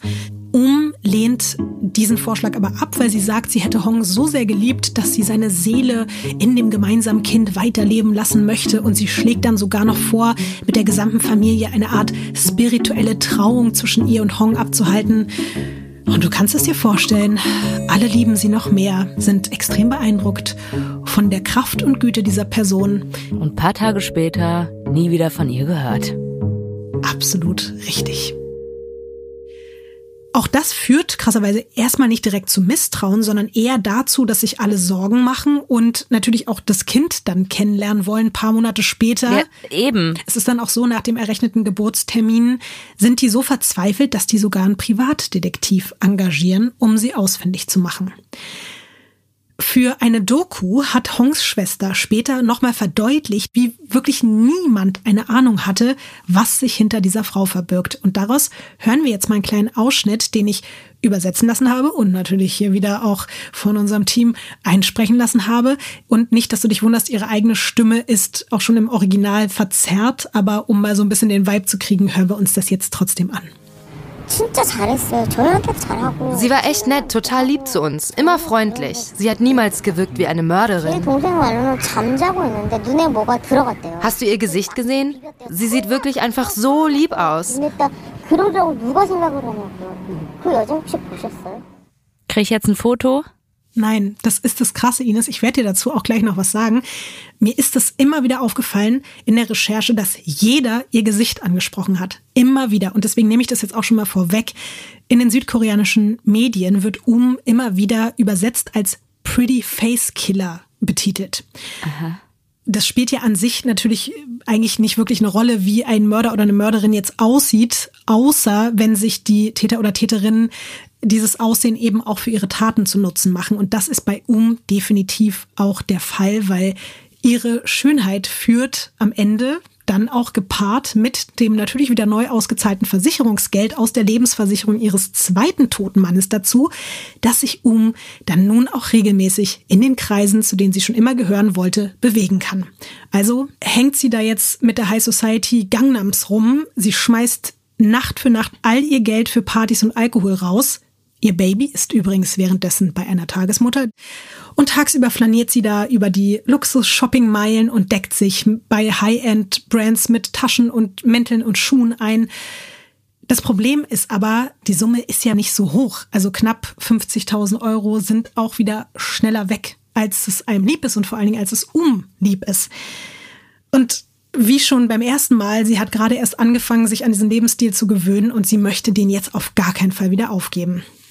Willst du mal raten, über wen sie dieses Mal versuchen möchte, an neues Geld zu kommen? Ja, wieder ein Mann. Nein. Sie ändert ihren Modus operandi. Was für eine Person in ihrem Leben könnte denn jetzt vielleicht herhalten, um Geld zu machen? Oh nein, nicht ihr Kind, oder? Nein, das, das ist ja hier ein Tabu, da brauchst du dir Okay. keine Sorgen machen. Ich weiß jetzt nicht, weil das jetzt bis jetzt noch nicht so angesprochen wurde, was mit ihren eigenen Eltern ist. Oder eigene Familie. Ich habe ja schon ihre Mutter angesprochen und habe ja gesagt, dass ihre Mutter ihr auch schon Geld gegeben hat. Ja. Und das ist auch das Problem. Wir sind jetzt Mitte 2003 ungefähr und Um verspürt plötzlich das dringende Bedürfnis, mal wieder in ihre Heimatstadt Namayangju zu fahren und ihre Mutter zu besuchen. Die freut sich natürlich total über den Besuch von ihrer Tochter und auch dem Enkelsohn. Hat die eigentlich mitbekommen, was da jetzt alles passiert ist so in der letzten Zeit? Nein, also von dem zweiten Mann hat sie noch nicht mal was gewusst. Sie hat nur von dem ersten mitbekommen und das war natürlich alles ganz tragisch. Aber dass jetzt auch noch eine weitere Hochzeit und ein weiterer Ehemann äh, zwischendurch Naja, am Start Hochzeit, waren. ne? Ja. Ja, sie ahnt natürlich nicht, dass es ihr eigenes Kind auf sie abgesehen hat, beziehungsweise auf ihre Versicherung, weil sie hat nämlich wie viele andere vorausschauende ältere Leute schon lange selbst auch eine Unfall- und Lebensversicherung abgeschlossen. Und dann wäre da ja auch noch ihr Geschäft, was ich vorhin auch schon angesprochen habe. Dieses Geschäft sind nämlich ein paar Immobilien, die sie zusammen mit dem älteren Sohn vermietet. Das ist jetzt nichts Großes, also es jetzt sind keine großen Luxusimmobilien, aber das wirft genug ab, damit die Mutter sich und die beiden Söhne versorgen kann und die Miete zahlen kann und eben auch noch ab und zu ja in der Vergangenheit um sogar finanziell unterstützt hat.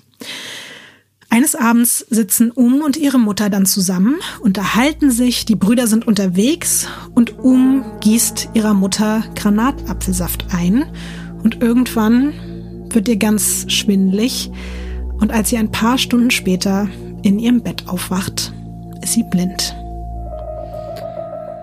Aber jetzt mal ganz ehrlich, also wird sowas nicht auch bei der Polizei gemeldet? Und es ist halt schon auffällig, dass irgendwie alle, die mit ihr zu tun haben, erblinden und dann sterben.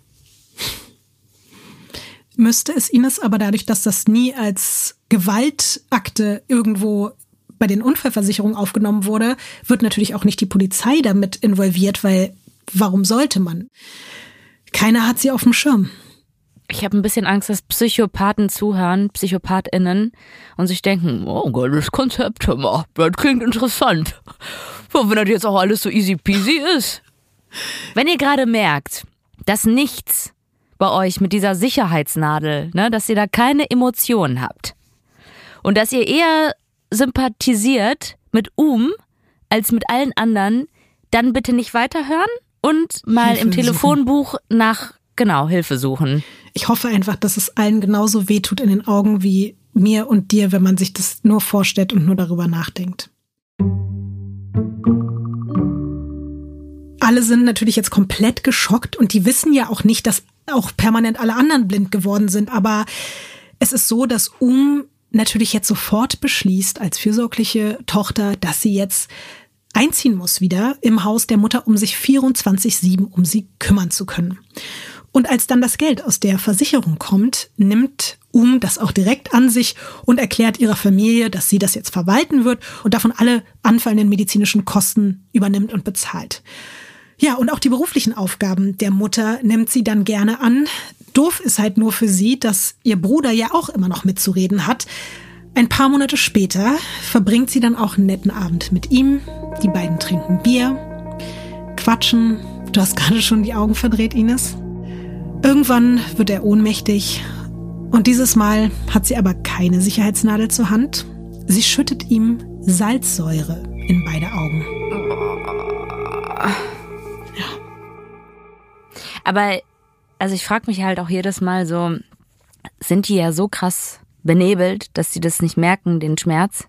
Auch so die Vorstellung, dass dir jemand mehrmals mit den Sicherheitsnadeln irgendwie ins Auge reinsticht.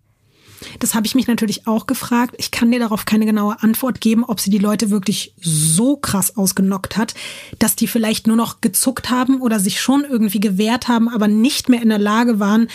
Die muss die, glaube ich, so bewegungsunfähig gemacht haben, dass da nicht mehr viel an Reaktionen zu holen war. Und auch hier, wenn ihr euch denkt, hm, vielleicht kann man diese Zusammenstellung, die Um benutzt hat, irgendwo googeln, weil das würde mich mal persönlich interessieren. Auch da bitte eher Hilfe suchen. Vielen Dank, Ines, wieder für den Einschub. Ja, natürlich kommt dann auch ihr Bruder ins Krankenhaus und die Verätzungen in seinem Auge sind so stark, dass auch er erblindet.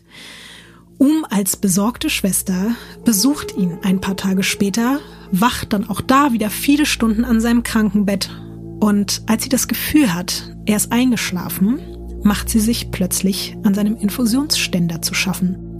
Sie möchte ihren Bruder aus dem Weg räumen. Und dafür hat sie Gift besorgt und das möchte sie ihm jetzt intravenös einflößen. Gott sei Dank wacht ihr Bruder aber auf, der bekommt mit, dass irgendwas nicht stimmt und wird an diesem Punkt zum ersten Mal skeptisch. Man denkt sich wirklich so, endlich der erste Mensch, der mal irgendwie das Gefühl hat, hier stimmt was nicht. Ja, aber er ist leider trotzdem auch nicht skeptisch genug, um irgendwas zu unternehmen, weil das ist ja am Ende immer noch seine Schwester. Also ich glaube auch da, das braucht ja auch eine Zeit, bis du begreifst, der Mensch, der mir hier mit am nächsten ist, will mich irgendwie umbringen. Zu diesem Zeitpunkt hat er das noch gar nicht so klar auf dem Schirm. Dieser Teil des Plans ist also nicht aufgegangen, aber der andere schon, weil noch während ihr Bruder im Krankenhaus liegt, übernimmt sie dann endgültig die Immobiliengeschäfte der Familie. Sie erzählt dann ihrer Familie, dass sie eine der Wohnungen, die die eben verwalten, verkaufen würde, um ihnen dann zusammen ein besseres, größeres Haus organisieren zu können, in dem dann alle zusammen mit ganz viel Platz wohnen können.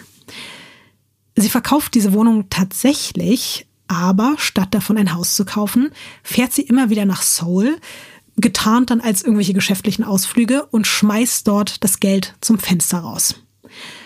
Irgendwann werden die Brüder dann ungeduldiger, weil langsam nach ein paar Monaten wäre es ja einfach mal Zeit für dieses versprochene neue Haus, was sie angeblich gekauft hat. Und die fangen halt an, Druck zu machen. Der ältere Bruder hat ja eh schon so ein komisches Gefühl. Und das bekommt natürlich auch Um mit. Und das passt ihr überhaupt nicht. Ihr wird das alles viel zu anstrengend und viel zu heikel. Also entscheidet sie sich, sie möchte jetzt ihre komplette Familie loswerden. Als ihr Sohn mal wieder bei der Tagesmutter ist, gießt sie ihren Brüdern und der Mutter beim Abendessen Granatapfelsaft ein.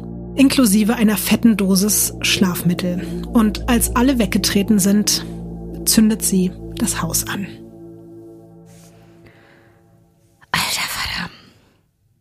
Also das Ding ist, also wir hören das ja jetzt gefiltert und wir, wir hören das jetzt als Geschichte gebündelt. Deswegen glaube ich halt auch, dass, dass man dazu neigt, irgendwie alles viel dramatischer zu sehen und sich auch fragt, wie kann das so passieren?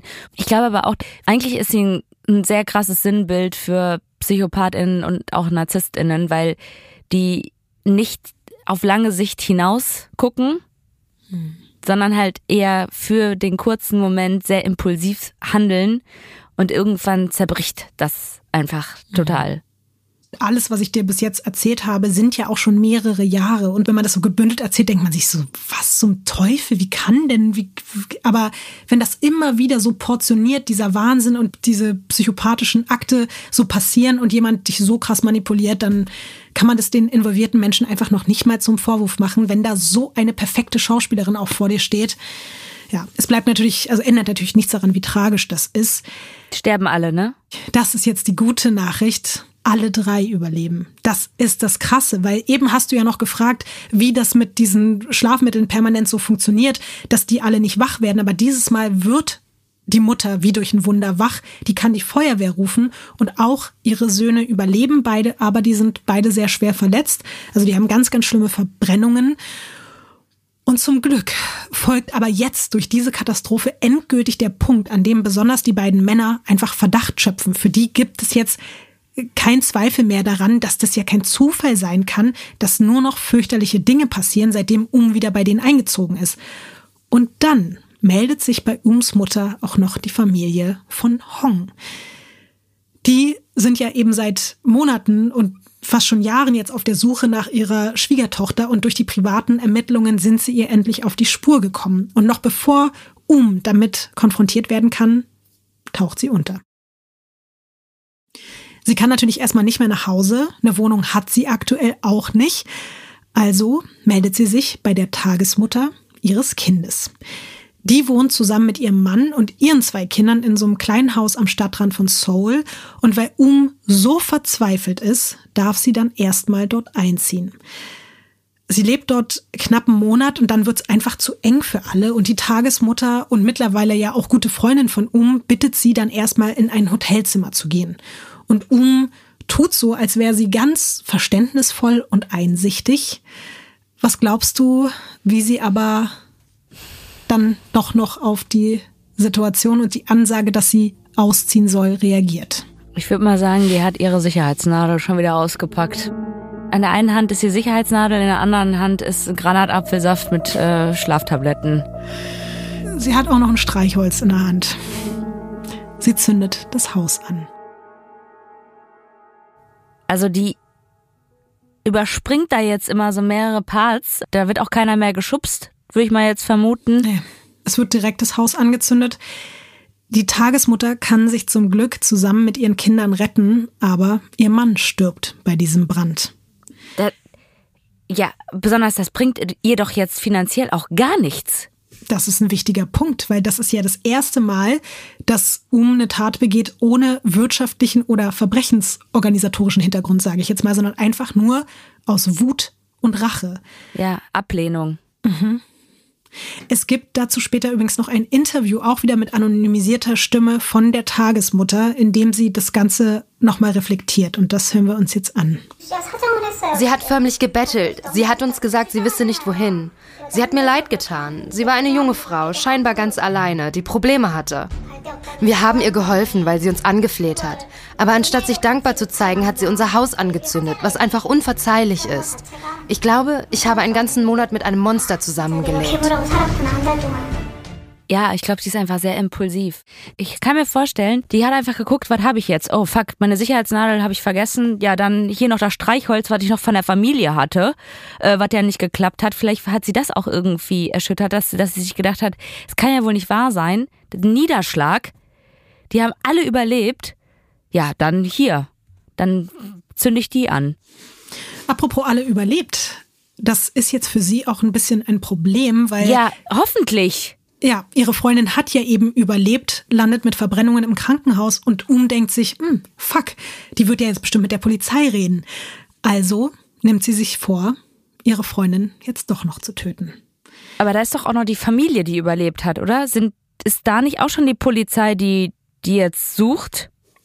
Ja, also es ist jetzt nicht mehr so, dass Um sich irgendwie komplett in Sicherheit wiegen könnte, sondern ihre Familie hat schon Aussagen gemacht und wie gesagt, auch ihre Freundin liegt da jetzt im Krankenhaus mit den Kindern und auch da wird jetzt schon ermittelt, was diesen Brand betrifft. Aber das ändert nichts daran, dass Um für sich immer noch eine Chance sieht, da wieder rauszukommen aus der Nummer und deswegen sagt sie, die muss sterben. Okay, vergiften? Oder einfach abstechen? Um sicher zu gehen.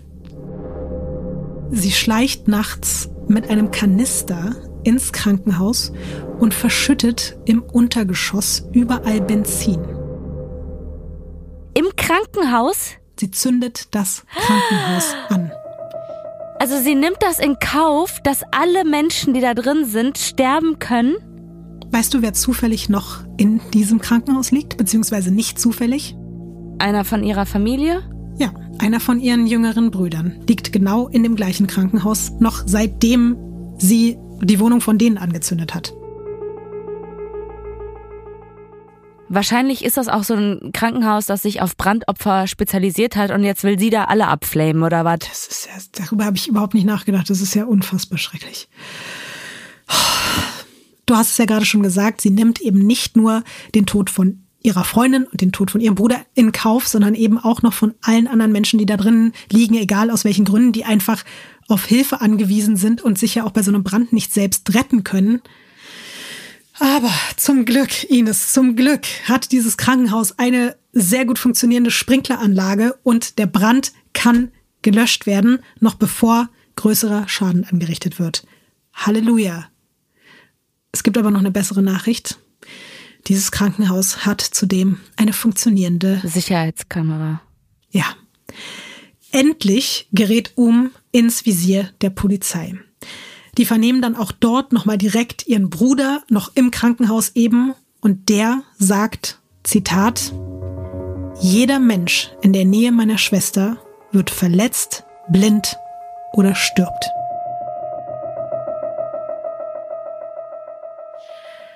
Und im Februar 2005 wird Um dann endlich verhaftet. Aber man kann ihr ja erstmal nur nachweisen, dass sie das Krankenhaus angezündet hat. Was glaubst du, hat sie für eine Erklärung dafür? Ähm, ihr war kalt und äh, die wollte sich eigentlich nur die Füße wärmen und dann ist halt alles ein bisschen eskaliert. Ähm, dann ist sie da irgendwie blöd ausgerutscht und dann ist der ganze Kanister umgekippt und dann ist sie zufällig mit dem Streichholz da draufgefallen und dann und das aber als Kate Winslet dargestellt. Ich finde deine Erklärung wirklich plausibler als ihre, muss ich dir sagen. Angeblich würde sie, sobald es irgendwo ein Feuer gibt, ihre verstorbene Tochter in den Flammen sehen. Und das wollte sie durch Ach. diesen Brand eben selbst herbeiführen. Hier wie das Mädchen mit den Schwefelhölzern, ne? So ein bisschen so Ja. auf dem Style. Übrigens eines der traurigsten Geschichten, die ich damals als Kind, bin ich so verstört. Aber dieses mit der Sicherheitsnadel, das könnte auch von Grimms Märchen sein oder so. Ja, das Mädchen mit der Sicherheitsnadel. Ich meine, im Grunde genommen hat die sich ihre Träume damit erfüllt. Wenn du die Augen ausstichst, dann ha- hast du drei Wünsche frei. Im Shop, in der Shopping Mall. Ja, diese Geschichte mit dem Rand und ihrer verstorbenen Tochter scheint einfach nur so eine Taktik zu sein, dass sie die Ermittler einfach davon überzeugen möchte, dass sie durch den Tod ihrer Tochter psychisch krank geworden ist und nur ein bisschen Medikamente und eine kleine Therapie braucht und dann auch nie wieder was anzündet. Das Schlimme ist, es funktioniert. Sie kommt erstmal wieder auf freien Fuß. Auch weil man eben keine anderen Beweise hat, außer dieses Videomaterial. Und man sich auch denkt, dass man den kleinen Jungen nicht von seiner Mutter trennen möchte. Und man sagt dann erstmal, okay, wir ermitteln weiter, aber sie ist auf freiem Fuß. Und genau dieser kleine Junge, also ihr Sohn, erkrankt dann kurze Zeit später am Kawasaki-Syndrom. Das ist eine Entzündung der Gefäße im gesamten Körper. Die Ursache dafür ist noch unbekannt, aber man geht davon aus, dass dieses Syndrom also generell durch Infektion ausgelöst werden kann. Wenn man das rechtzeitig erkennt und behandelt, dann liegt die Überlebenschance eigentlich bei 99,5 Prozent. Während man also versucht, ihren Sohn zu retten, hat um nichts Besseres zu tun, als aus mehreren Patientenzimmern im Krankenhaus Kreditkarten zu klauen. Davon hebt sie dann größere Summen Geld ab. Einerseits, um die Krankenhausrechnung zu zahlen, aber andererseits, du darfst raten, Ines, was sie macht. Shoppen. Ja. Shoppen. Boah, diese Frau ist ne, wirklich eine Katastrophe, ne? Okay, ich verstehe dieses Prinzip, um die Krankenhausrechnung zu bezahlen, okay. Aber davon shoppen zu gehen, ist dann auch wieder so, ja, das ist meine Art von Therapie, um damit besser umgehen zu können. Ey, das ist so wirklich, also diese Vorstellung, dass du da im Krankenhaus eh schon irgendwie gerade die schlimmste Zeit deines Lebens hast und vielleicht auch im Sterben liegst und dann kommt diese Frau da rein, klaut dir auch noch deine Kreditkarte so. Boah, Stell mal vor, du bist Richterin bei dem Fall. Wie kannst du dann noch die Kontenance behalten? Schwierig. Und dann kommt die da mit ihren Geschichten von wegen, ja, wenn ich die Kreditkarte in, in das Gerät stecke, dann sehe ich wieder meine ver verstorbene Tochter. Und Leute, die, das ist einfach für mich äh, Balsam für die Seele, um äh, irgendwie Kontakt mit Verstorbenen aufzunehmen. Oder was? Oh, das Schlimme ist immer, wenn du sowas dann sagst, denke ich mir so, ja, das könnte gut auch sein, dass sie das genau so gesagt hat. Ich traue ihr das alles zu. Jetzt wird's auch noch mal ganz dramatisch und traurig und tragisch. Trotz aller Bemühungen der Ärztinnen und Ärzte stirbt ihr Sohn. Offiziell an den Folgen des Kawasaki-Syndroms. Man muss aber dazu sagen, genau wie bei ihrer Tochter sind die Umstände bis heute nicht hundertprozentig geklärt. Und dass man halt zwei Kinder auf so tragische Weisen verliert, wenn man gleichzeitig ja alle anderen Menschen im Umfeld getötet hat oder versucht hat zu töten, das ist schon ein sehr komischer Zufall. Ja.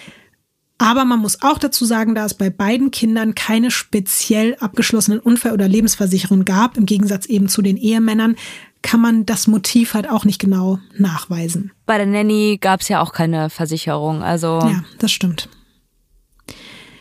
Zum Glück kann man nach zwei bis drei Monaten intensiver Ermittlungen aber nun wenigstens sehr viele andere Dinge nachweisen. Dank der privaten Recherchen von Hongs Familie, aber auch den Aussagen von Ums Brüdern und auch von denen der Familie von Lee und ihrer Tagesmutter, aber auch der endlich vollständig rekonstruierten Versicherungshistorie, bei der übrigens über 700.000 Euro zusammengekommen sind, hat man genug in der Hand, um sie im April 2005 endgültig zu verhaften. Rate mal, was sie zu diesem Zeitpunkt hat, als man sie festnimmt. wie hat? Husten oder was?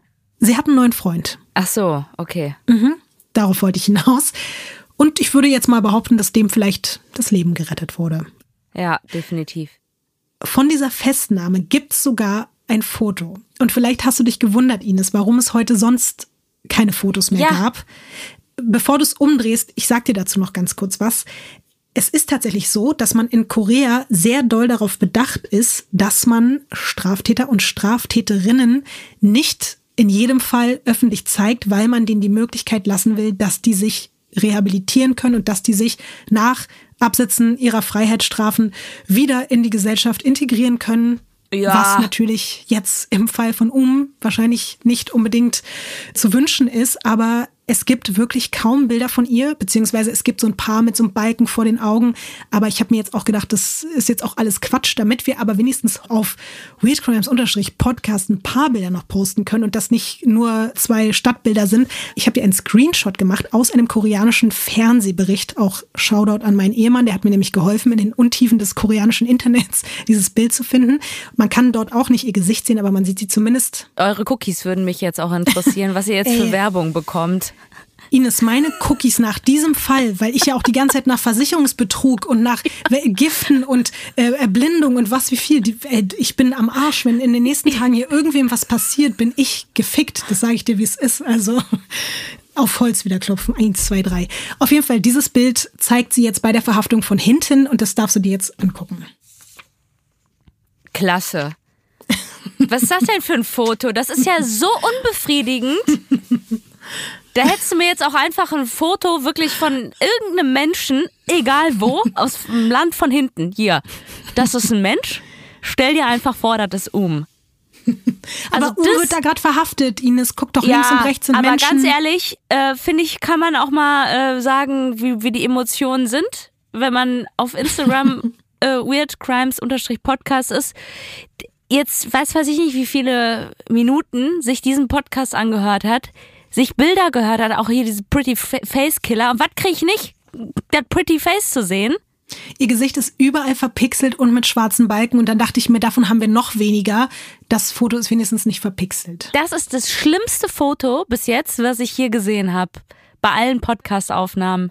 Zumindest haben wir ein Bild, Ines, und das ist doch schon mal was. Weil, wie Nee. gesagt, man hat zu ihrem Schutz gesagt, ihr Gesicht wird nicht gezeigt, sondern alle sprechen nur die ganze Zeit über ihr Gesicht. Aber jetzt haben wir wenigstens ein Foto. Ich find's besser als gar nichts. Ich habe das Gefühl, die hat uns das genommen, was sie allen anderen auch genommen hat. Und zwar das zu sehen, was wir eigentlich sehen wollen. Erinnerst du dich, Ines, bei der allerersten Folge beim Katzenkönig gab es auch keine Bilder. Und da waren ja sogar auch die Namen geändert. Und auch da ging es ja, glaube ich, so ein bisschen um die Persönlichkeitsrechte der, der Täter und Täterinnen.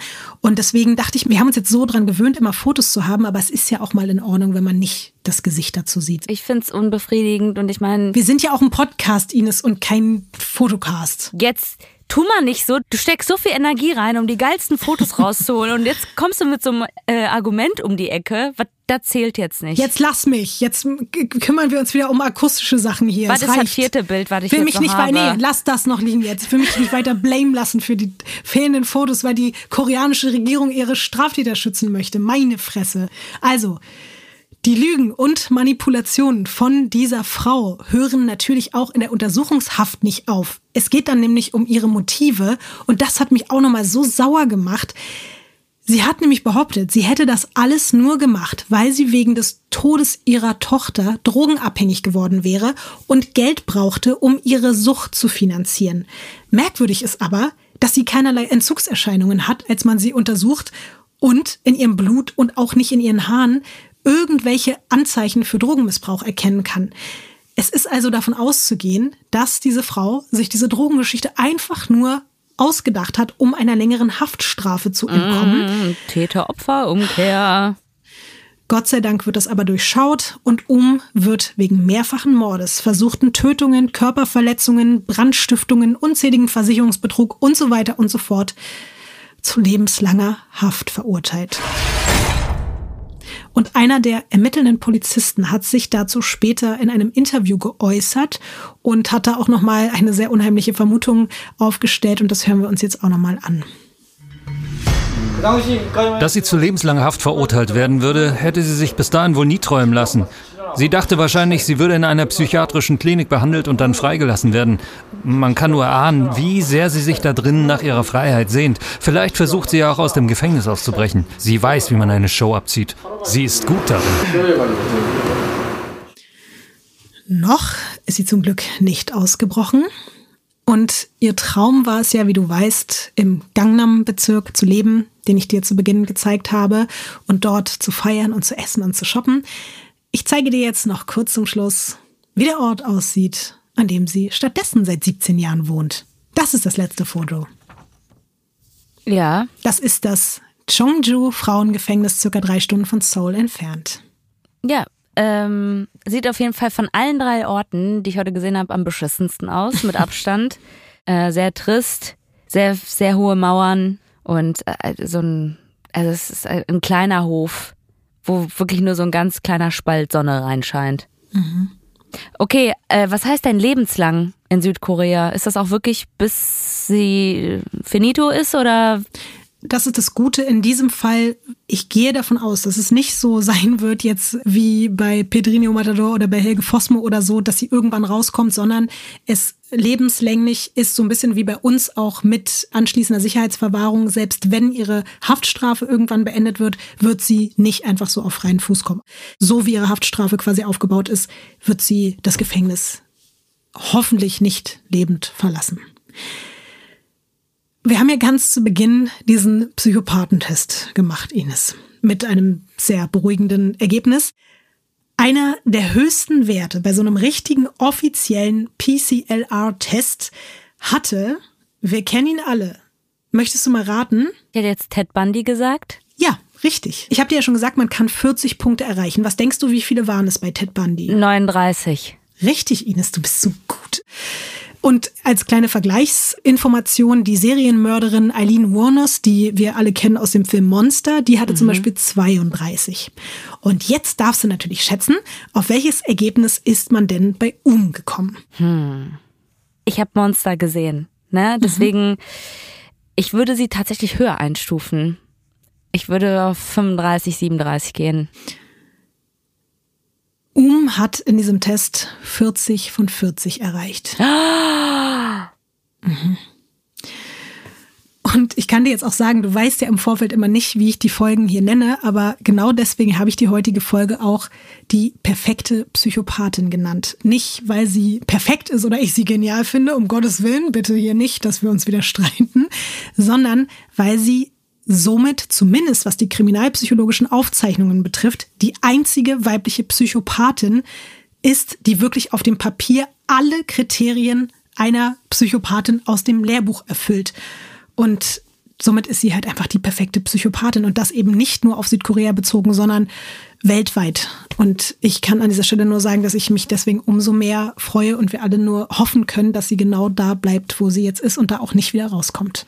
Ich finde es aber schon krass, dass die nochmal ein Punkt über Ted Bundy ist, oder?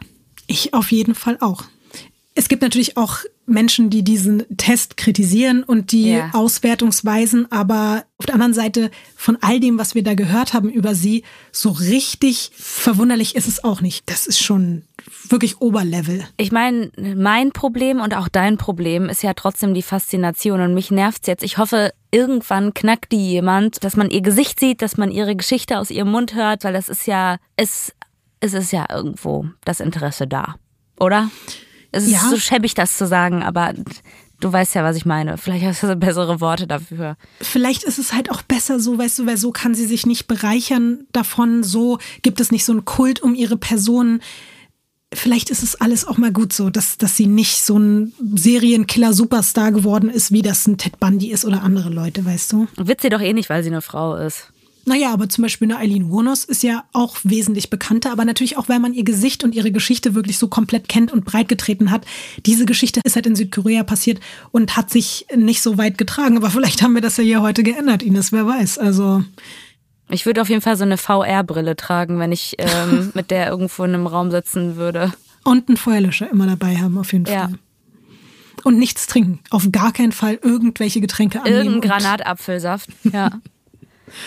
I have problems with sleeping. Maybe I'm interested in the Schlafmittel because they äh, scheinen ziemlich gut zu sein. You have an, äh, hier, ich weiß nicht, ob es auf Rezept ist oder or not. From welcher Firma? But the rest? No thanks. Ich hoffe, dass du trotzdem halbwegs schlafen kannst heute nach dieser Folge. Und ich hoffe auch alle Menschen da draußen und dass ihr auf euch aufpasst, dass ihr keine Granatapfelsäfte mehr trinkt und habt eure Augen im, im Blick und Ja. passt auf die auf. Ines, für dich auch auf die Augen geküsst heute? Ja? Ich wusste nicht, ob man das sagen darf, aber ich wollte auch genau das sagen. Ich küsse deine Augen, Lotti. ja. Ich deine auch. Das hat man übrigens auch schon vor dem Dschungelcamp gesagt, möchte ich übrigens an dieser Stelle sagen. Also, Ja. Und bis zur nächsten Folge, Ines. Tschüss. Pass auf dich auf. Ciao. Wuppan Gangnam Style. Opern Gangnam Style. Oh! Wenn man die richtige Promille hat, dann fetzt der Song auch so ein bisschen, ne? Ich werde ihn jetzt mit ganz anderen Augen sehen, diesen Song. So, jetzt ist aber wirklich Schluss. Ciao.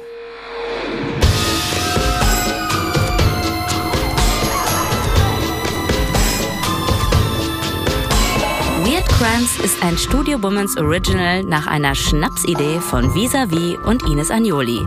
Skript und Recherche Visavi. Executive Producer Konstantin Seidenstücker. Produktion und Redaktion Sarah Omar. Assistant Producer Peace Solomon Obong. Musik, Ton und Schnitt Christian Pfeiffer und Chris Kahles.